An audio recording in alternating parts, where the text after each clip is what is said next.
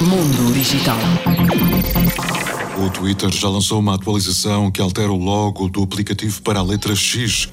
O update, a versão 9.68, já está disponível e acaba de uma vez por todas com o icónico pássaro azul.